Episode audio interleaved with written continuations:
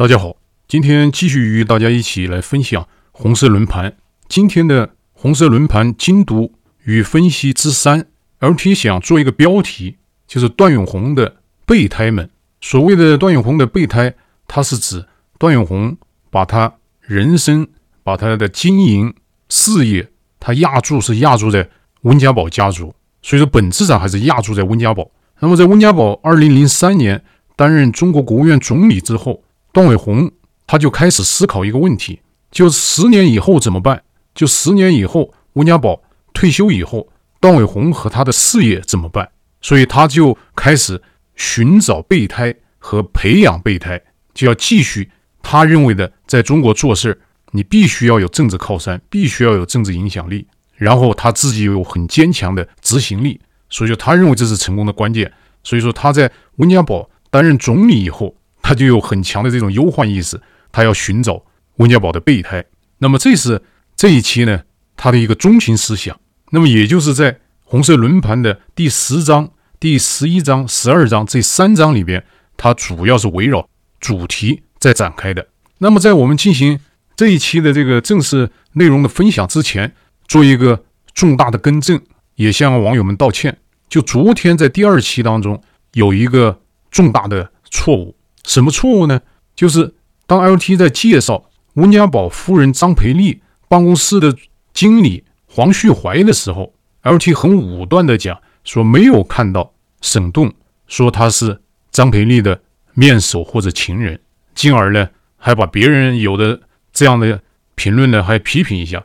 那么今天早上呢，LT 在手机上打开那个苹果 Book，就是把这个书的那个章节又拿出来，昨天讲的拿出来翻一下，发现不对。漏看了一页，那么在第七章里边就有一段沈栋他对这个黄的描写，他称段伟宏告诉他说，这个黄啊很可能是张培丽的情人。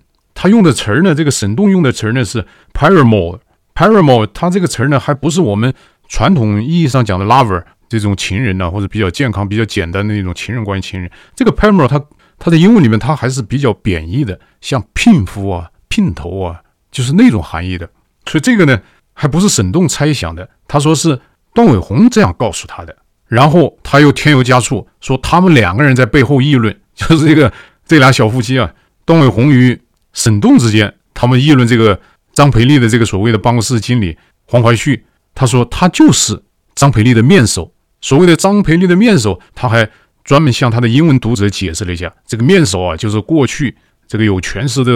朝廷里面的人，这样的女皇帝找的男的性性伙伴或者性服务者，所以这个呢，更正的就是沈栋在他这本书里边确实是认为张培丽与这个他的办公室的所谓的经理黄旭怀有不正当的男女关系，而且呢是一种提供性服务的这样一种关系，所以这这个就了不得，所以这个呢就 LT 必须要承认这个错误，就是昨天那个因为读漏了这一段，为什么容易读漏这一段呢？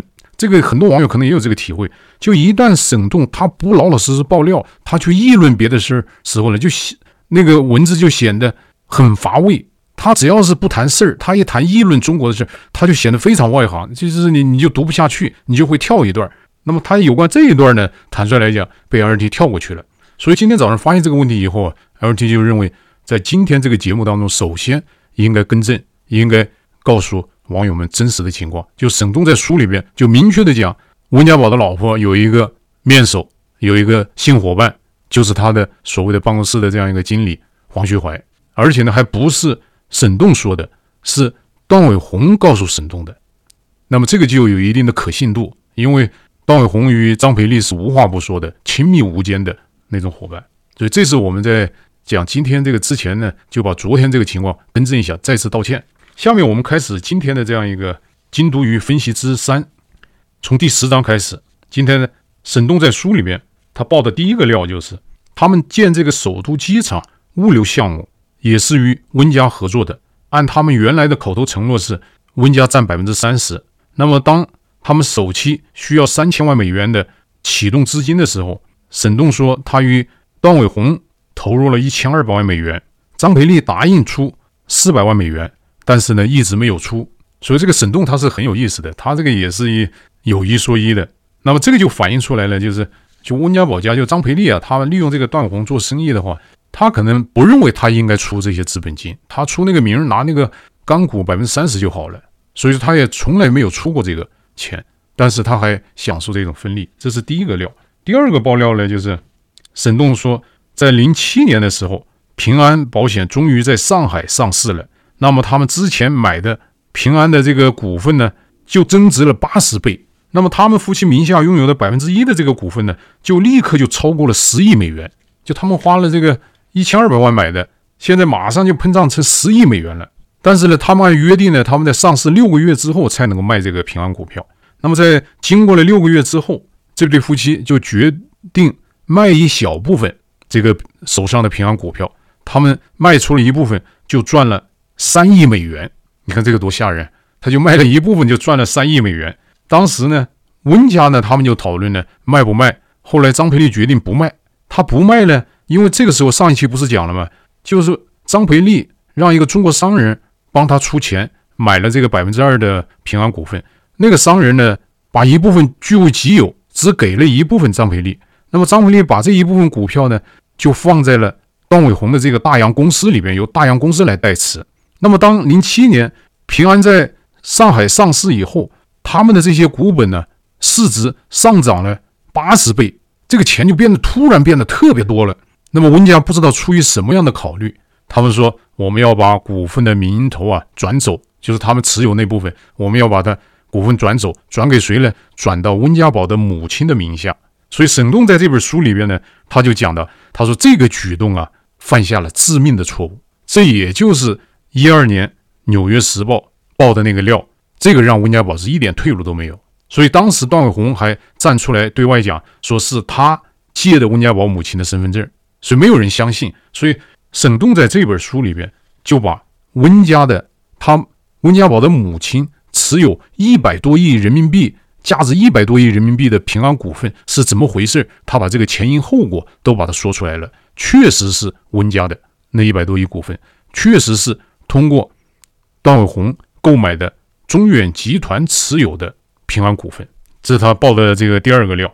那么这个料里面呢，我们就可以知道他们这个钱呢来的多么容易，而且是非常巨大的。就从几百万级、几千万级人民币级的这样一些企业或者这样一些资本所有者，一下变成了一亿美元为单位的这样的财富的拥有者。那后面还要说这个变化对他们带来的冲击。沈栋在这三章里面报的第三个料。就是他讲的一个顺义有一个副区长李有生，按他那个描写啊，也是个土匪队伍，吃喝嫖赌那那那那种那种人。他在顺义区是负责什么城管啊、规划的土地的那样一个区长。你想他的权力是最大的一个副区长。沈栋在书里面他就讲的，零八年他陪这个李有生还北京顺义区的这些官员到美国去旅游或者考察访问，那么他们最感兴趣的是拉斯维加斯。那么这个李有生副区长呢，他本身是在北京做了支架什么手术的，心脏不好。到了美国之后，他又晕倒了，晕倒了。美国的医院呢，沈栋就带他去看病，看病医生就让他住院。但是这个家伙呢，他又非常想去拉斯维加斯赌博，他就给北京的三零幺的，那也是中国最高档医院的那个给他做心脏手术医生打电话，他医生就告诉他说，别听美国医生的，他们太保守了，没事儿，你去吧。那么这个李有生呢，就听了北京三零幺医生的话，他拒绝了美国医生的建议，雄赳赳气昂昂就要去这个拉斯维加斯去赌博。那么刚从饭店的房间走到酒店的大堂，突然就晕倒了。那么晕倒了就要急救送到医院。那么这个时候，美国医生又对这个李有生呢进行了抢救。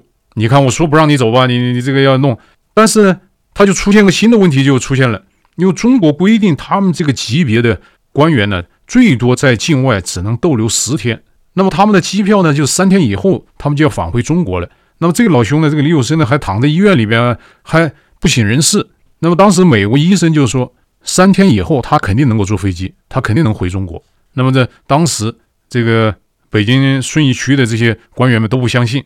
那么到了第三天，这个李有生他真的非常神奇的出现了机机场，什么事儿都没有。所以说，沈栋在这本书里边呢，就。他要表达两个意思，就第一个，他要鄙视一下那个三零幺医院的，不要听他们这些讲什么给江泽民看病，给习近平看病，他们也不靠谱的。他想表达这个意思。第二个呢，他想表达个什么意思呢？就他为这个李有生突发性这个心脏病呢，他支付了三十万美元，而且呢，他回去以后呢，这个北京顺义区的人呢，就就把这个沈栋当成救命恩人，因为他救他们区长啊。但沈栋他也感觉到，他们这是个好事又是个坏事。为什么？因为每个地方的这个中共的这个系统里边，他都有派系。那么与李有生一派的人呢，把他当成救命恩人；但是讨厌李有生的或李有生的对立面呢，就把这个沈栋啊当成傀儡，当成这个李有生的走狗。所以他在顺义办事啊，这个机场啊办手续，他有的人对他特别好办，有的人他反而麻烦了，还不如原来了，他还还专门卡他。所以这是他爆的这个第三个料。他爆的第四个料呢，就有点劲爆了。他说他与这个沈栋说他与这个段伟宏啊，零二年就住在一起，那么零四年就正式在香港注册结婚。那么段伟宏的父母呢，一直催着要抱孙子。那么他们俩也老大不小，三十四岁结婚的。你看结婚了这个三四年了还没动静，他们也着急。但是呢，现在科技很发达，试管婴儿啊很容易弄出来。那么段伟宏现在是很有钱了，他不是卖了一部分股票吗？这个平安的股票吗？他手上有三亿美元的现金。他们这个时候也开始也都膨胀，就说这个试管婴儿北京、上海都能做，他信不过；这个香港做，哎，也不是很放心。那全世界做的最好的是纽约试管婴儿，那怎么去纽约去做呢？那么这个时候就引出了一个重量级人物，就是中国外交部驻香港的特派员宋哲，这个时候就出场了。那么宋哲他是温家宝的秘书，后来就安排到中国驻英国大使馆，然后担任了。中国驻欧盟的大使，那么又从欧盟的大使呢，又回来到这个温家宝身边做了一段秘书，又做一段秘书。第二个阶段的，就是到国务院总理，那又跟原来副总理秘书不一样。然后呢，就被温家宝安排的外交部驻港特派员。那么现在这个老兄呢，是国务院港澳办的副主任。那么这个宋哲他就指示中国驻美国大使馆的驻纽约的总领事，让他去找那个纽约的。最有名的做试管婴儿的这个医生，那么纽约总领事馆的总领事就马不停蹄跑去找到了这个医生，而且帮段伟宏联系了这个就诊的时间。那么段伟宏这个时候，因为他很有钱呢，那么他就飞到了纽约，还带上他的父母一起飞到了纽约。这个呢，这做试管婴儿，LT 原来也不知道怎么回事或者怎么做。他这个书里面，沈栋为什么说他这个劲爆的？他跟你讲他这个试管婴儿怎么做出来的？他这个试管婴儿呢？他要住在这个纽约，然后医生呢要取这个段伟宏的这个卵子，然后呢再与这个沈栋的这样一个配合，然后他们成功做成了四个，然后这个医生选择了一个，因为他们要男孩，这个很神奇，而且到现在很难理解，他们怎么弄两个星期，段永红在纽约住两个星期，哎，他们医生就把他这个配对就配对成功了，配对成功之后又隔了两个星期，就一个月，就是他这个。算是怀孕吧，就是就一个月，医生就告诉他，他们这四个卵子，他们取了一个，取了一个男孩，因为段永段伟红的父母要求男孩，因为他们说山东那边都喜欢男孩，这个沈栋觉得男孩女孩无所谓，那么段伟宏也希望是个男孩，那么医生就按他们的要求，在一个月之内就告诉他们是个男孩，给你们弄了个男孩，那么在这个里边呢，沈栋他又添油加醋，他又爆料说这个段伟宏啊。他希望他未来这个儿子啊出生是金牛座，所以说他要操控一下这个出生日期。那么这个呢，纽约的这个医生很容易就帮他满足了这个要求，所以说能够确保他的第一生儿子能给你保证，第二你要金牛座的 也能给你保证。所以这他报的这个第四个料。你看这个里边他就体现出来，你看温家宝的秘书，你看动用这种公权力，你看这个美国的总领事亲自帮忙帮这个。段伟宏联系医生，这都是国家资源的，这都是中国纳税人的钱呢。但是你看沈栋，他就这样大大咧咧的，他就不经意把这些人都惹上麻烦。他这个里边还有一个细节，他讲到，LT 觉得也应该让网友了解，补充一下，就是说段伟宏在纽约这个来做这个试管婴儿，他还带着一些中国的观念，他认为不给这个医生红包或者医生不接红包啊，他就不放心，他就觉得医生肯定没有认真来对待他。但是呢。美国医生又不能够接红包，而且呢还要跟他讲说，你这样做了会影响我对你的服务。那么段宏他这个钱不花出去，他他就觉得不安全，他就怎么办呢？他就经常请医生吃饭，那吃饭是可以。那么又打听医生的儿子呢是一个什么画家，他要去参加他儿子的什么画展，他就是要弄弄这些，就是沈栋呢就觉得很难为情，他说这个很丢人的，因为你在国外没有这样的，你你这个弄弄有时候弄过分了会违法的。但是段永红他就是按他这个观点，他说你这个钱不弄出去啊，人家不会认真对待你的。他就还是中国那种观点，就是沈栋在书这个地方，他非常鄙视段永红这样一种啊暴发户的心态或者农民心态。这是第四个料。第五个料呢，又扯的一些人，他就说许家印。和他的老婆带着孩子请他们吃饭，就许家印的儿子啊，就哈气连天。那一看呢，就是每天混在这个夜总会的人。你说这个他这个没头没尾的扔出许家印的儿子来，而且扔出这么个评价来，这也反映了这个沈栋很讨厌那个许家印的儿子。他接着又讲了令计划的儿子令谷，他说令谷啊，他很崇拜耶鲁大学的骷髅会。你包括这个小布什他们当年都是加入那个耶耶鲁的这个骷髅会。他也仿效这个耶鲁的骷骷髅会，在北京成立了一个红二代、红三代子女参加的一个读书会。他也想成立一个这样的一个组织，他就介绍这样一个令谷。他在介绍令谷这个过程当中呢，他又透露另外一个很劲爆的事儿，就令谷的那个法拉利啊，是这个沈栋借给他的。你看法拉利案的令谷最后死亡出车祸，在北京法拉利车祸事件，人们都在猜测这个法拉利哪儿来的，没想到这个。沈栋给了令谷的，借给令东令令谷的这个法拉利，所以这是第五个料，就是你看证实了法拉利车祸的法拉利的来源。第六个料，这个报的呢，就就就就就是有点智慧长城了。沈栋说，中国银行要在香港上市，但是呢，国务院那个审批呢又扭扭捏捏的，他们希望国务院内部审批呢能够加快进度，让他们尽早在香港上市。那么中国银行的行长就找到了段伟宏。所以让他疏通一下。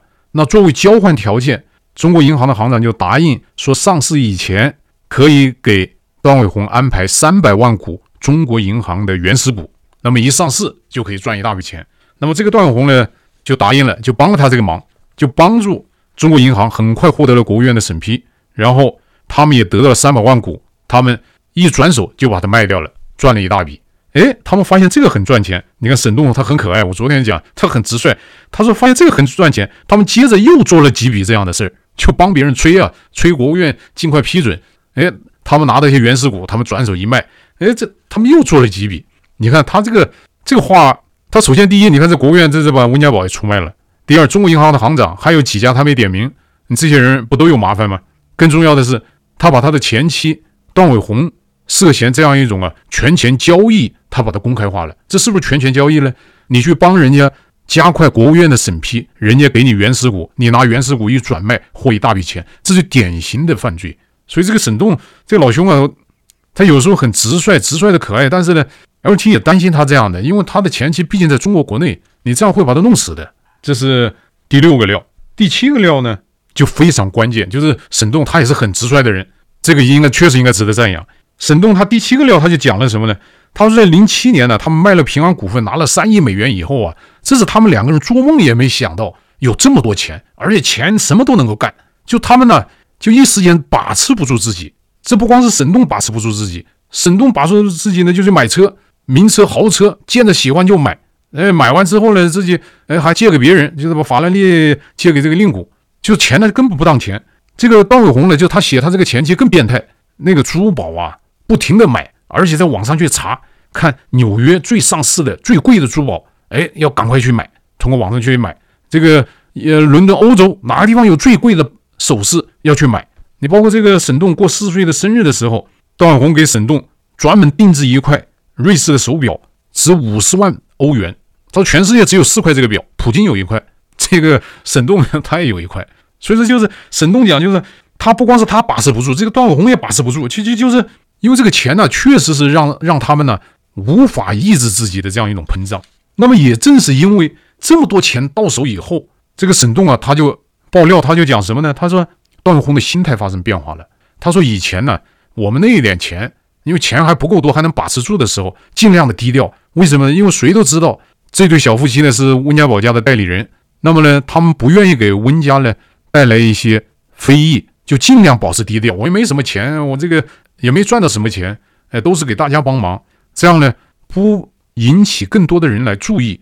他们要高档消费呢，都是偷偷摸摸的高档消费。当然，段伟宏他已经有的一些高档消费，他认为是外界可以承受的。他们所谓偷偷摸摸的那种消费呢，就是一掷千金，就随便一花几十万美元那样花的，他们不敢在公共场合那样花。但是零七年卖了平安的股份有三亿美元之后，这个沈栋揭发啊，揭发这个段永红，他段永红说：“那我们也得有我们自己的生活，我们也得有我们自己的社会影响，我们得有我们自己的名声。”就这个时候啊，他就不再顾忌啊，为了保护温家宝家的名声，低调的那样一种作风。他实际上已经不低调了，但是他认为他有那么多钱，还应该再高调一点。所以，在零七年得到三亿美元的利润以后，段伟宏啊，他决定不再低调了。你这个多吓人！这钱呢，真是害人。这是第八个。呃，第七个料，那么第八个料，你看沈栋也是诲人不倦。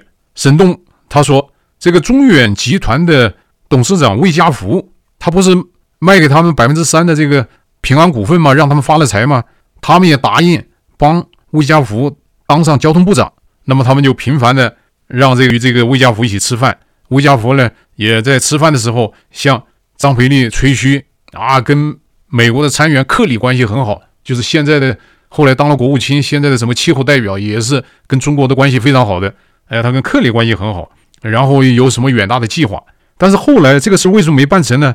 沈栋他这个人呢，我觉得确实很直率。他这个不怪段伟宏，他为什么呢？他说你这个零八年金融危机以后啊，这个魏家福主持的中远中国远洋啊，亏损的一塌糊涂，那就根本没有可能去提拔了。你这个不把你抓起来都都都都算是好运了。那么最后在二零一三年，这个魏家福退休了。所以说，沈栋他认为呢，就你帮了我的忙，帮我弄平安股份，呃，有一说一，但是呢，你没当上部长，那不赖我们，是因为啊，那个金融危机，你那个亏得一塌糊涂，是你自己没搞上。但是沈栋他又进一步的落井下石，他说魏家福的女儿在美国，然后开口向段伟宏要五十万美元，为什么要五十万美元呢？他说他爹帮段伟宏弄了这个平安股票，帮他们赚了那么多钱，所以说。他女儿要找这个段永红要五十万美元，那段永红是谁啊？段永红那是温家宝的人呢、你这个他想法都是你爹的那个位置，那都是我们温总理给的。我不找你要钱呢，你你还找我要钱来了。这关键是段永红呢，他没有把魏家福放在眼里，因为你那个在中共这个体系内啊，温家宝比你魏家福权力大多了。你不给我，有人给我，你换别人当中远的董事长。那个人也会给我这个平安股票的，所以说段伟宏不认这个账，不领这个情。所以沈栋他这个这一段的描述，LT 不不知道他想表达什么意思。实际上这样一种描述呢，对段伟宏并不是利。就是我们讲民间，中国民间来讲的话，这个魏家福对段伟宏发大财啊，他一辈子以来最大的一笔大财啊，这个还是有贡献的。你尽管是都是用国家的财富，用用用用国有企业的财富来输送利益，但是这个魏家福确实是。立了功的，那么段宏这样嘴一抹就翻脸不认人了，而而且他们赚了三亿美元，就是第一笔啊，就赚要五十万美元。我估计这个魏家福的女儿找他开这个口，应该是魏家福受益的，因为魏家福知道赚了多少钱，因为他女儿并不清楚这个内幕。如果他女儿清楚这个内幕，也是魏家福说的，所以这是他报的这个第八个料。第九个料，这个呢就体现了沈栋的水平。就是他呢，还不完全是一个小白，或者他他对中国的政治了解最深的是这个第九这个料。他说，零四年的时候，陈水扁呢再次当选了总统，就宣布要没收这个国民党的党产，我追缴党产，因为你那贪污国家的要追缴回来。那么呢，他就参加了邓小平的大女儿邓玲的一个晚宴，就来讨论这个事儿。而且呢，他又趁机又揭发这个邓玲，说邓玲在那个晚宴上，他把他那个。画的乱七八糟的，很平庸的画，高价卖给香港富商。就那香港富商想接近这个邓家的，他就通过那个画。这你看，这也反映出来中共他内部污很肮脏的一些东西。那么这是一个晚宴的插曲，就他一下捞几百万。那么在晚宴上，邓玲呢就给这些有红色背景的，还有一些红二代的一些子女们，他们在讨论一个事儿，说要从台湾陈水扁没收国民党党产这个事儿接受教训，说我们要把国有企业。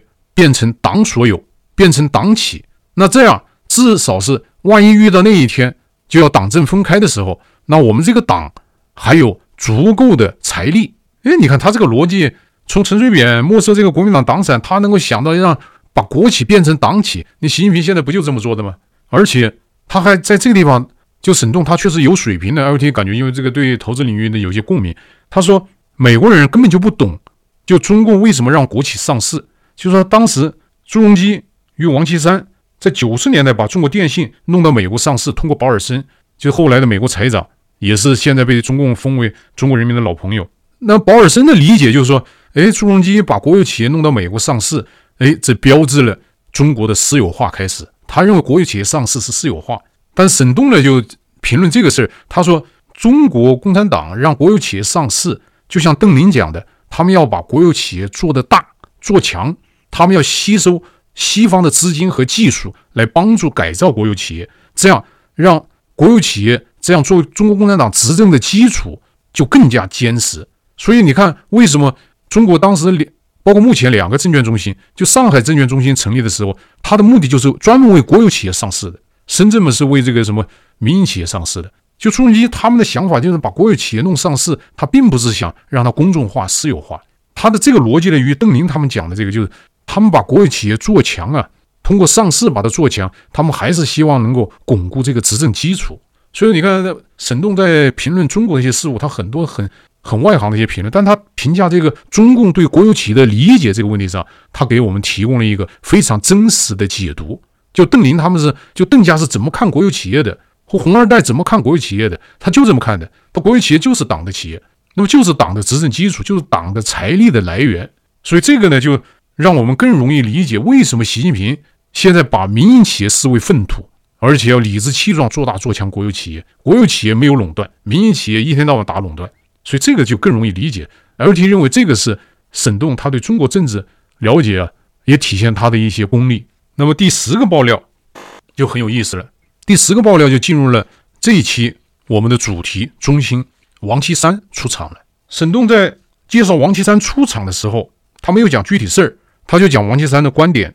他说，王岐山告诉段伟宏，他中国的国有企业效率低下，早晚要被私有化的。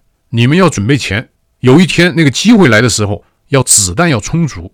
甚至王岐山告诉段伟宏说，中国共产党。在某一个时刻，不得不接受国有企业大规模的私有化，这是他提到王岐山的这第一个料，就是王岐山呢对国有企业怎么看，对中国的未来怎么看？那么跟现在王岐山的嘴脸完全不一样了。现在王岐山成了习近平的鼓吹的这样一种大政府，哎，党政不需要分开，呃，以党代政。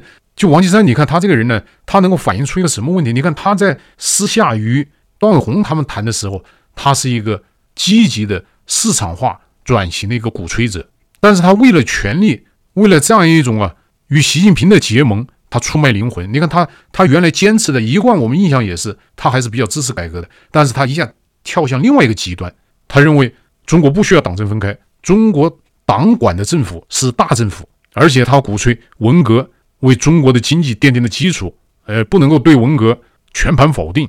所以这个你看，我们能够哪一个是真正的王岐山？LT 认为都是王岐山，因为两面人，他两面都是这个人。那么至于说他兼不兼容，你不要他担心他兼不兼容，他一定会兼容。他一一个面他要支持市场，一个面他支持集权。他为什么能够兼容呢？他不会紊乱，他不会神经呢？他有一个公约数，公约数在哪呢？能够确保他的权势。他最终统一在哪一种思想能够保证他的既得利益，哪一种思想能够保证他的官位，他最后就取哪一种思想。所以说，这个你不要担心王岐山哪一个是真的，哪一个是假的，或者担心他脑子难不难受，打不打架自己，他不会的。这是王岐山的第一个料。他报王岐山的第二个料，说王岐山在北京市当市长的时候，经常请段伟宏吃饭，而且呢，希望段伟宏呢帮助他在温家宝面前，呃，能够美言。那么他们在这个期间，两个人就结成了非常好的关系。那么到了温家宝当了总理，王岐山。到了国务院当副总理，他们的关系就升级了。这个啊，还不是说像其他人，因为都知道段伟宏与温家宝关系好，人们巴结段伟宏，只是为了能够有办法接近温家宝。那么王岐山他与段伟宏发展的关系，按沈栋这本书里描写，他们就是一种啊非常亲密的关系，并不是王岐山仅仅是看着段伟宏的温家宝背景。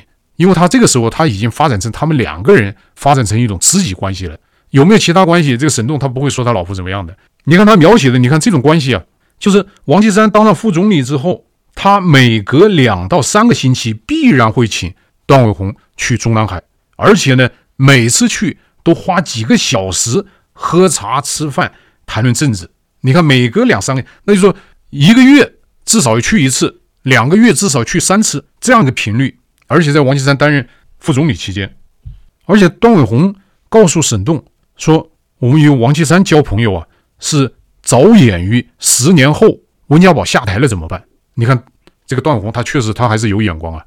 十年后温家宝下台之后，这个王岐山成了一人之下万人之上的这样一个奸臣，他成为中国史上。”权力最大的纪委书记，那么王岐山为什么与段伟宏这么密切呢？这个沈栋他解释，因为他还是比较单纯的，他解释说，因为王岐山没有子女，所以说也把段伟宏当着自己的女儿。段伟宏呢，后来呢就不叫王市长、王总理了，后来就叫叔叔了，就他们成亲戚关系了，弄成。所以有关王岐山的这个爆料，RT 认为他这个可信度是非常高的。你这个也能看出来。就中共的高层啊，他们会用大量的时间在做这样一种政治上的组合磨合。你用拉帮结派啊，还不足以说明这样一种。你像王岐山，他两三个星期就要花四五个小时与段伟红之间来高谈阔论，而且最后弄弄成了都叫叔叔了。所以这个对于我们了解真实的王岐山呢，这个是非常有意义的。因为在这之前，没有任何媒体能够真正了解到王岐山的这一面。这是第十个方面的爆料，就有关王岐山。第十一个方面爆料就是有关孙政才，孙政才他之前也出场过。那么这一段呢，他就比较隆重来介绍这个孙政才，这也继续了沈栋的风格，诲人不倦。这家伙又把孙政才弄得落井下石。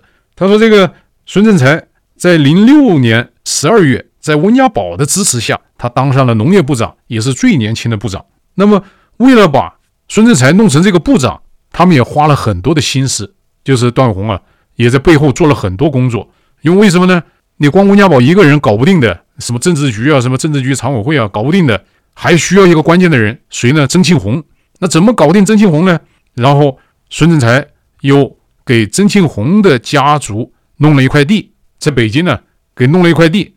那么曾庆红这一关就过了，所以有温家宝和曾庆红两个人一操作，这个孙政才零六年十二月份就当上了中国最年轻的农业部长。那么沈东在书里边，为了证明他们对孙政才的了解或者关系怎么密切，他介绍了一下孙政才，说孙政才每天晚上三顿饭，第一顿饭是五点钟开席，就是与他的下属，就有求于他的，或者是他需要打招呼的一些下属吃饭，哎，蜻蜓点水，弄个开幕式就走。那么六点半有一次有一个饭局，六点半这个饭局就第二个饭局了，他是一般是孙政才请他的上司。和他的评级吃饭，这是六点半开饭。那么第三餐饭，晚餐呢？第三顿是八点钟，就是八点钟这一餐呢，是孙政才感觉比较舒服的人，就是可以啊在一起谈心的人，就他一些企业的老板呢，或者是他的一些什么私人朋友。那么沈栋写这个什么目的呢？这老兄为什么可爱呢？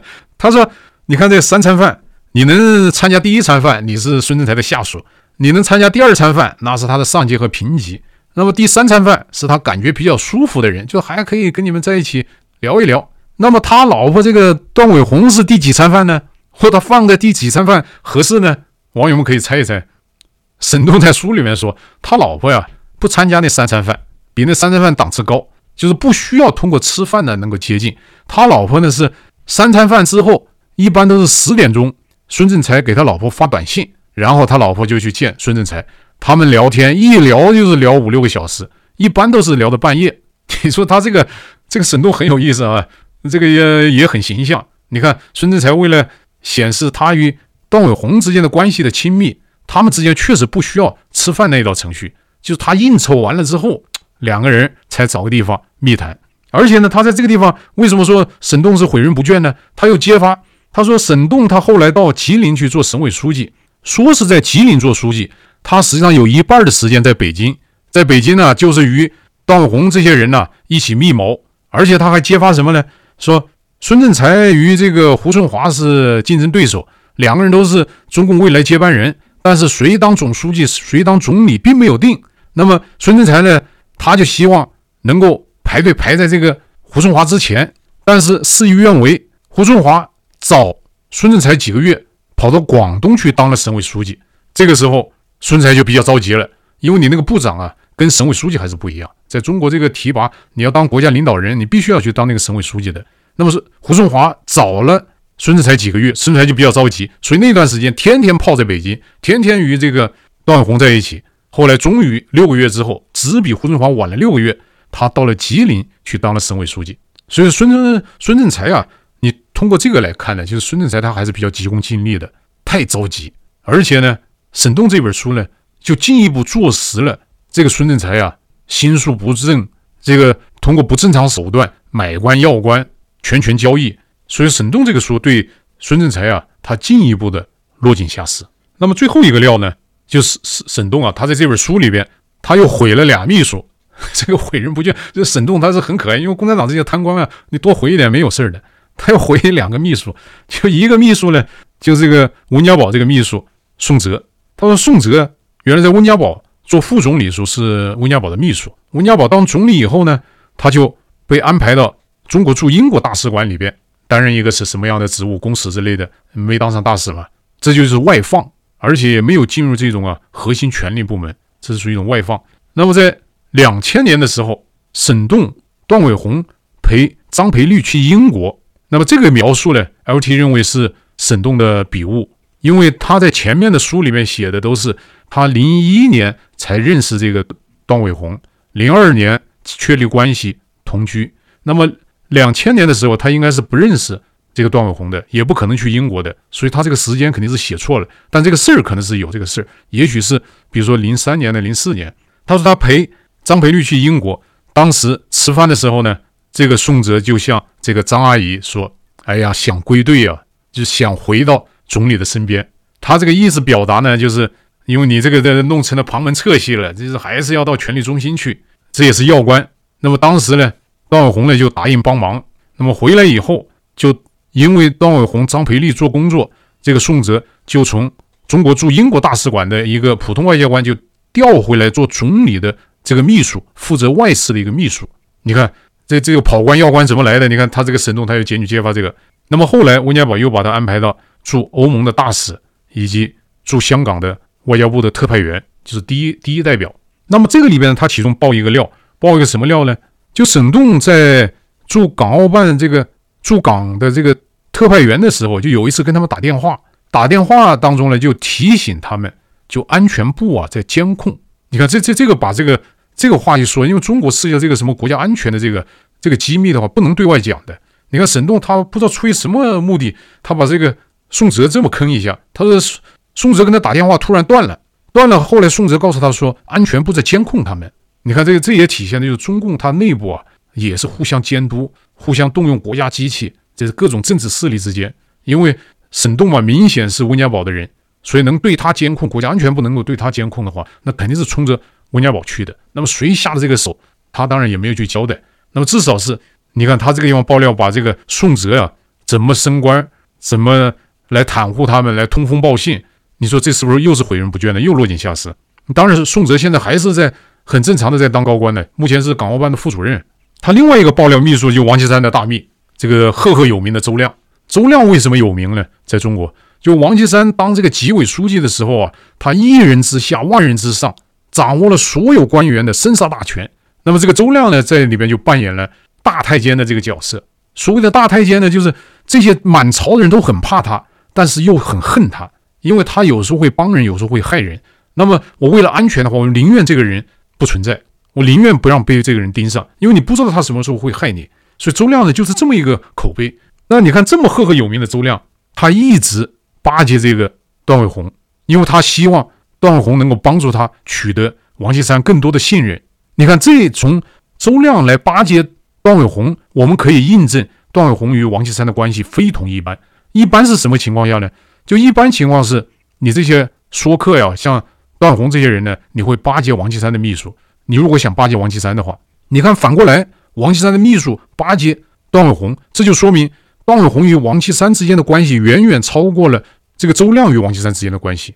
而且甚至沈栋在书里面还讲，就这个周亮去中纪委，这个段伟宏还帮了忙。尽管王岐山是在那个地方做中纪委的书记。但是你也需要运作呀。王岐山如果没有带他去的话，或者没有通知这个周亮可以去中纪委的话，周周周亮很着急啊。那他只有去找这个段伟宏，而且这个周亮给段伟宏打电话呀，一打就打到半夜。他在书里面沈栋他描写什么？他说有一天晚上他们一直打电话，打到打到最后到了十一二点，我睡着了。这个段伟宏又把电话拿到客厅继续跟周亮聊，一聊聊到半夜。你看这个周亮为什么对这么一个商人、女商人这么殷勤、这么样的尊敬？哎呀，这个什么工作上要要跟他谈征求意见，这就反映就就中国这个官场啊，真是我们不太容易理解。如果他们像周亮他们开始是冲着，包括王岐山，如果开始是冲着温家宝这个背景的话，后来他们真的成了朋友，而且后来他们真的是互相利用，而且结成了盟友。你看段伟宏跟她老公就是讲，这个王岐山呢。